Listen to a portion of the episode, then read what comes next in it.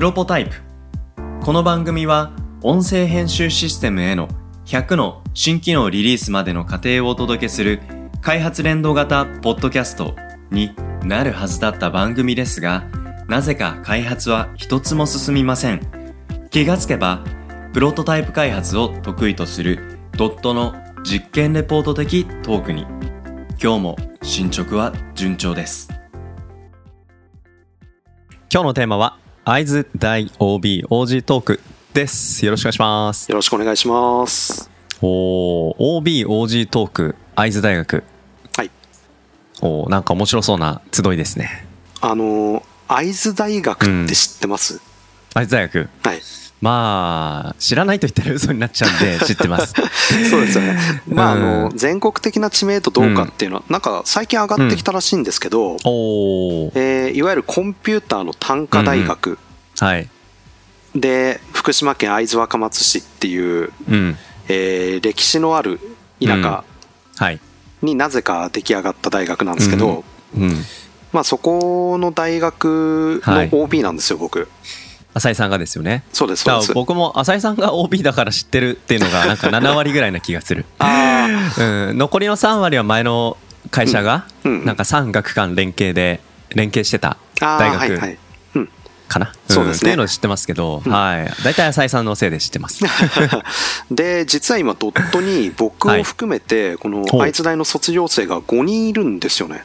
え？5人もいるんですか？そうなんですよ。あれ？大前前提としてドットは今20人か25人ぐらいでしたっけ？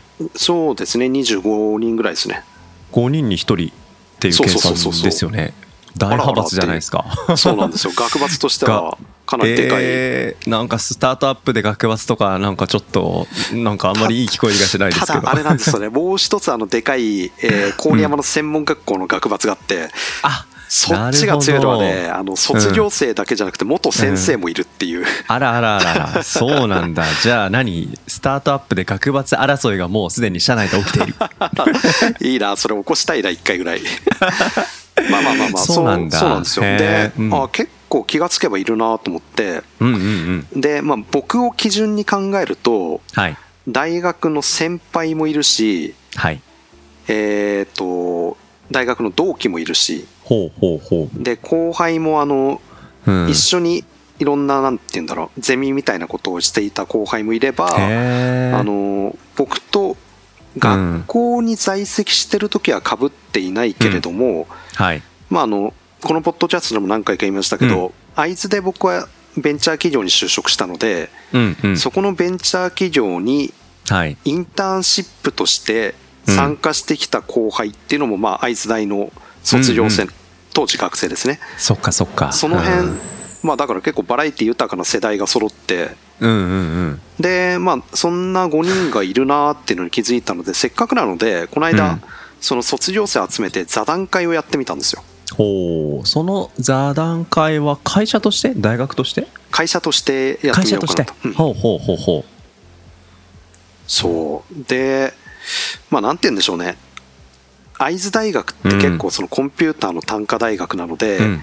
はい、IT 業界でかなり活躍してる人とかっているんですよ。なんか有名なエンジニアとか、へえあのサービスは何々さんが作ったらしいよとか。はあはあはあはあ。そういう視点で見れるんですね。面白いな。でそういう人たちって大体学生の頃からなんかすごくて、うんうんうん。あのなんとかの賞を取ったとか、うん海外の何々に行って、うんなんだろう発表したとか。学会で発表したとか。うん。うん。うんなんかいろいろあるんですけどあの良くも悪くも、はい。うちの会津大卒業生メンバーって普通の学生生活を送ってたんですよね、ほう普通だからここでいう普通っていうのはなんか今の話の文脈で言うとどういうイメージになります、えーうん。そうですね。過ごし方としてそんな特別視されるようなことはやっていない、ああうんうんうんなので、まあ、あのよくいる会津大生っていうような、うんうんうん。まあ、嫌な言い方っぽく見えるんですけど別にそんなことはなくて、はい。まあ、そういう普通の会津大の卒業生たちが、まあ紆余曲折あってうん。新卒でドットに入った人はいないのではい。中途で他の会社を経てドットに入ってきたのでうん。じゃあちょっとその会津大の現役学生たちへのメッセージみたいな、そんな体でちょっとやってみたんですよ。そっか、はい。だから言ってみればうん。大学がまあ目指しているとか、打ち出しているコンセプトに対して平均的な会津大生っていうような なんかそういうなんかカテゴリーになるのかな？区分けになるのかな？うんうんうん。だから逆にあの超優秀な人とか活躍してる人とのインタビューっていくらでも読めるじゃないですか。そうね。はい。でまあすごい言い方悪いんですけど大体なんかかっこいい話になってるので、うん。もっと普通の話しようぜ。でそれを公開しちゃおうぜっていうのが今回テーマとしてやった会津大 OBOG トークですね。そうなんだ。公開っていうのはこのドットのホームページとかになんかインタビュー形式みたいな感じで。そうですね。あの、うん。トークセッションみたいな形のやつでうん浅井何々酒井うん何々山上何々みたいなそういうそっかなるほどな。じゃあなんか会津大学現役生の人もそうだし、うん。これから会津大学に入ろうかなっていう人もそうだし、うん。まあ、もしかしたら大大を卒業してうん。どこかで活躍しながらうん。次どこ行こうかななんて考えてる人たちにはねなんか会津大経由のドットキャリア、これをイメージ持ってもらう。なんか面白そうな話ですね。あとは遠いかもしれないんですけど、ん。もしかしたら、あの子供が IT 業界に進みたがっている親の世代とか、っていうのもなんかねあのスーパーヒーローではない僕らのインタビュー記事なので、なんかより現実的なところとかで、うん。学校選びのところで会話のきっかけになったらいいなっていう、なるほどな。おーでもそのなんか座談会の中で、とはいえまあね会津大生ってこんな感じだよねっていうなんかうん。浅井さんの中のある種ステレオタイプがあったと思うんですけど、うん。うんなんかそれに対してこの OB トーク通じて何か発見ってありました、うーんこれ僕のステレオタイプっていうか世間一般の、うん。まあ、偏見みたいなところで言うと、うん。はい。まあ、やっぱり IT 系の人たちってオタクとか、コミュニケーションが苦手、まあ、コンピューター大好きみたいな、そんなイメージあると思うんですけど確かに。うん。やっぱり今回話をしていて、まあ、ドットにいる5人がそういう人種だって言われてしまえばそれまでなんですけどうん。なんかあのそんなにオタクオタクしていないというか、うん。コミュニケーションをないがしろにしてなくてはあはあは例えばあの仕事の面で言ったらあうん。世間一般的なイメージからするともしかしたら、うん。その技術的に面白いところとかうん。あの自分の能力活かせるところとかっていう考えがあるかもしれないんですけど、うんうん。もうほとんどその会話の中で出ていたのは何やるかとかっていうのも当然大事だけれども、うん誰とやるかとかっていう方が重要だよねとか、コミュニケーションの部分って大事だよねとかそういう技術以外のところを大事にしてる要素っていうのが話の中でいっぱい出てきて、なるほど多分その、うん。まあ一昔前ってついちゃうかもしれないんですけど、会津大目指す人たちって、うん。あの人とのコミュニケーション苦手ではい。でコンピューターとずっと向き合ってたいとかっていう人たちなんじゃないみたいなイメージ持ってる人は多かったんですよ、はい実際、うんうんでまあそういう人もいなかったかっていうと嘘になるんですけどうんうんうちみたいな普通の会社で普通に活躍してる人たちってのはやっぱり技術だけじゃなくてコミュニケーションのところも大事だよねとかあとあの話の中で会津大でいろんなことをまあ学ぶわけですけどうん。今実際に生きてるあの活かせているはい。ものってどんな勉強だったっていうふうに聞いてみると結構ね統一感があったんですよ。おおなんだろう。まあねコンピューター系だから、なんかプログラミングとかは普通につながってそうなイメージ、まあこれは一つ多分あるんでしょうね。そうですね、うん。2つあったんですけど1つ目はそのプログラミングの能力、うんはい。でこれも僕今専門学校で授業をやってるんで分かるんですけど、はい。うん会津大のプログラミングの授業ってうん。専門学校とかに比べるとはい、すっごい基礎的なところから始まるんですよ。ほう。基礎的なところを感じるより会津大学で感じる例えばどんなイメージなんですか？例えばですね、うん。あのまあ、世間一般で今流行ってるプログラミングスクールっていうのがあるんですけど、うん。そこだととにかく動くものを作ろう。動けば OK から始まろう。その方が楽しいよねとか、うんうんえー画面的に派手なものを作ったり、うんなんかあの AI とかっていう、うん。まあ、バズワードになってるようなものうんですね。うんとかってやっぱり受けがいいんですけど、会津大で最初にやるのって多分あの映画でハッカーがうん。あのカタカタカタカタやってる黒い画面に緑の文字でバーって本当にあんな感じのやつから始まるんですよ。なるほど。だから01のコンピューター世界に近いところから原始的に動かしていくことに慣れていくようななんかそんなイメージなのかな？そうですね。僕らの頃って、まあ今あの、えーコンピューターって Windows と Mac がうん。主流じゃないですか。そうですね、うん、でも会津大学だとそのどっちでもないんですよね。お何が出てくる？Linux っていうのがありまして。はあ。でそれはもうあのうん。いわゆるデスクトップの概念がないんですよ。うんうんうんうんうん。だから全部サーバーとか今もメンテナンスしたりとかするときに使われてたりする技術でしたっけ、そうですね、まあ、うん。うん Linux 語り出すと結構僕もボロが出そうで怖いんですけど、僕はもうボロしか出ないんでやめときます。まあ、とにかくまあダブルクリックするためのうんデスクトップとかアイコンとかっていうのは全くなくて、もう全部コンピューターに文字打って、うん。コマンドで命令打って動かしていくみたいな世界からスタートするんで、やっぱりあの基礎的な理解の部分からやるからなるほどな。応用力範囲、まあ、基礎力ですね、うん。の付け方が全然違うなっていうとこなるほろ、どうん。それは今でも生きてるよねっていうような話はありました。うん、だから単にプログラミング能力が生きてるっていうよりもそれをどうどういうね成り立ちで今のこのプログラミング言語があるのかっていう遡れる力なんですかね。うん。そうですね。基礎があれば大体応用っていくらでもね、聞くんで、はい。うんうんうん。でもう一つがはい。英語、おー。英語能力。英語か、うん。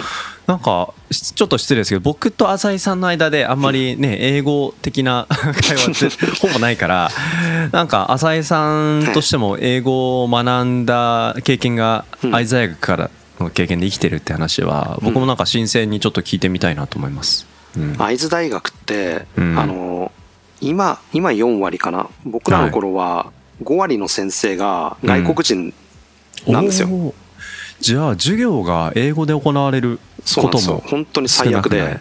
最悪です。ね。ただでさえ難しうんい数学とかのなんかすごい専門的な 授業を日本語でやられても分かんないのに英語でやられるからたまったもんじゃないみたいな感じで僕はかなり苦労してた側なんですけど。うん。でただまああの英語に触れる機会っていうのはとにかく多いんですよ。なるほど。その印象はなかったです会津大ってあのいわゆる卒業論文、卒業発表っていうのがあるわけですけどはい。論文も発表も英語でやるんですよ。えー、知らなかった。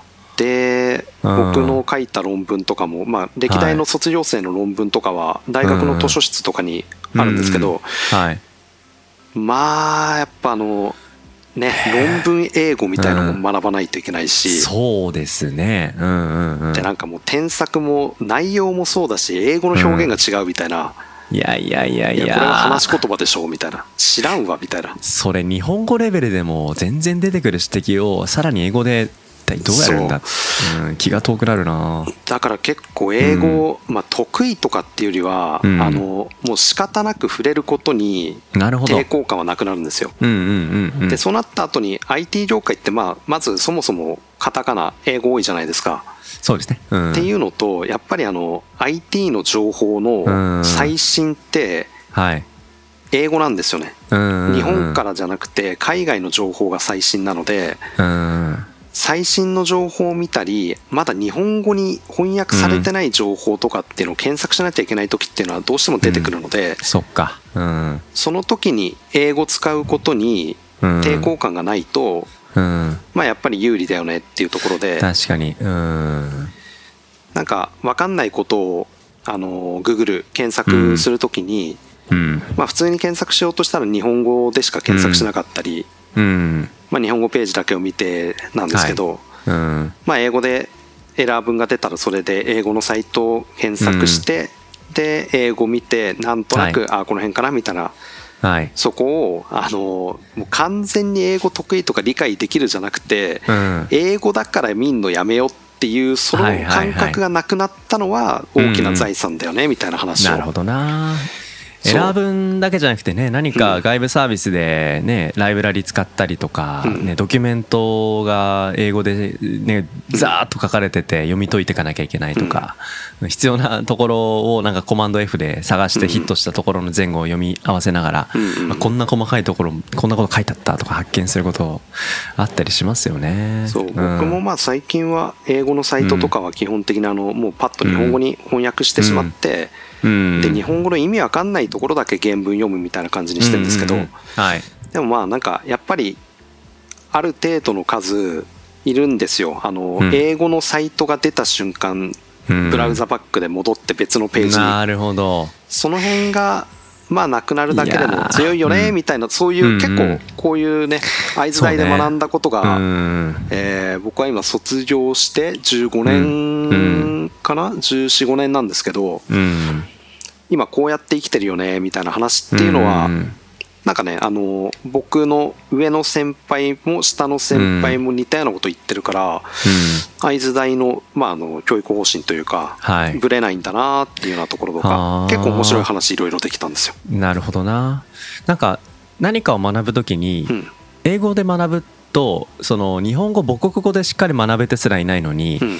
けしからんみたいな意見あるじゃないですか、はいはいまあ、それも一理あるなと思いながら、うん。このプログラミングの概念についてはかなり基礎的なところからアプローチしてるから、基礎的なところをおろそかにしないかつそれをなんでしょうやっぱり最先端学ぶ言語として英語に触れさせる、うん。なんかこのなんか2つのバセットというかうん。2つのアプローチっていうのはなんかすごい確かに良さそうだなって感じもうん。しますしうん。そうなんか個人的にはあの英語もプログラミングも僕はあの劣等生側だったんですけど、ただあの考え方として、うん。まあ、学校から教えられたっていうよりそうせざるを得なかったっていうところあるんですけど、あの、はい。一個ずつ片付けていくじゃなくて、うん。もうとりあえずあのて言うんだろうな。最初よく言うのは基礎ができてから、うん。あのみんなの前で発表しますとか、うん。まずは基礎的なところからみたいな。うん基礎的なところの完了なんてねえなっていうふうに。だからもうとりあえず全部ちょっとずつかじって、うん。でそれでいいんだみたいなところはもううん英語と普通の授業の勉強とプログラミングいっぱいやらされたんで、うん。まあマルチタスクってそういうもんだなと一個一個きれいに片付けるんじゃなくうん。てちょっとずつもうちょっとずつかじってしまってでいいんだなみたいな感じのはあまあこれはあの会津大での OBOG トークっていうのは僕の意見だったんですけど他にもまあうん。いろんなあの会津大絡みの話っていうのをさせていただいてこれがうん。何月ぐらいかな。えー8月末から9月ぐらいの間に全23回のコラムになって会社のホームページに掲載されるので、まあ、これ聞いてる人でちょっと今の話とかあるいはあの、うん。ドットじゃなくてあの会津大に興味ある人ですね、うん。はいとかはあのぜひ読んでいただけると面白いんじゃないかなと思います。ねなんか今聞いてて大学って改めてどういう場所なんだっけななんてこともちょっと思ったんですよ。うん、で今浅井さん言ったようにやっぱり基礎をその完全に学びきったっていうことってないっていうふうに言うとやっぱりちょっとずつ出していかなきゃいけないで出していくアウトプットの先って今だったら世の中 SNS が当たり前にあるからいつでもアウトプットできるじゃんっていうけど一方でやっぱ完璧なアウトプットを期待する SNS 社会ってあるじゃないですか。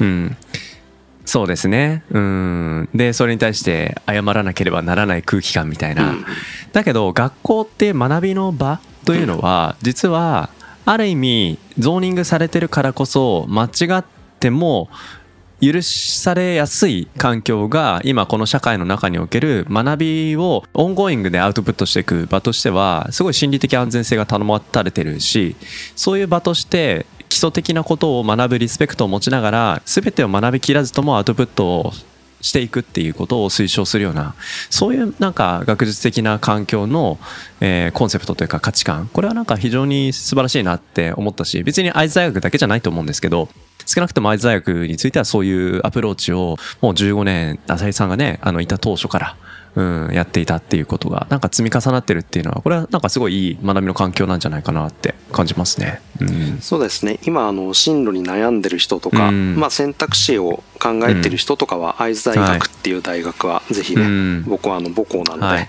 推したいなと思いますので。うん。はい。ね。はいまあ、今日はちょっとこの辺にしときますけど僕はやっぱり浅井さんがねやっぱこういう経営的なことをあの今お仕事と中心としてやってるからなんかプログラミングとか英語とかって聞くとなんかすごい組織的なこととはちょっと遠く聞こえるけれどもでも浅井さんと僕話してると浅井さんはやっぱ組織的なこととかうん、人事的なこととかもすごく興味あるしそれってコミュニケーション的なことだしそういうのってやっぱり遡ると大学時代の、うん、何か経験につながる部分もあったりするなと思うとさっきねあの愛知大学の中でも結構やっぱコミュニケーションを大事にする人もあの結構まあいたみたいな話とか。今日はね、そこまで触れなかったですけど、まあ、なんかそういうやっぱ苦しみの中で共に、まあ、知恵とかあのモチベーションとかやる気とか苦しみを一緒に共に乗り越えるみたいななんかそういう経験っていうのは組織的なことへのリスペクトに少なからず浅井さんに対してつながってる一要素なんじゃないかなっていうふうには感じましたね。うん、本当はかどうかはわからないですけど。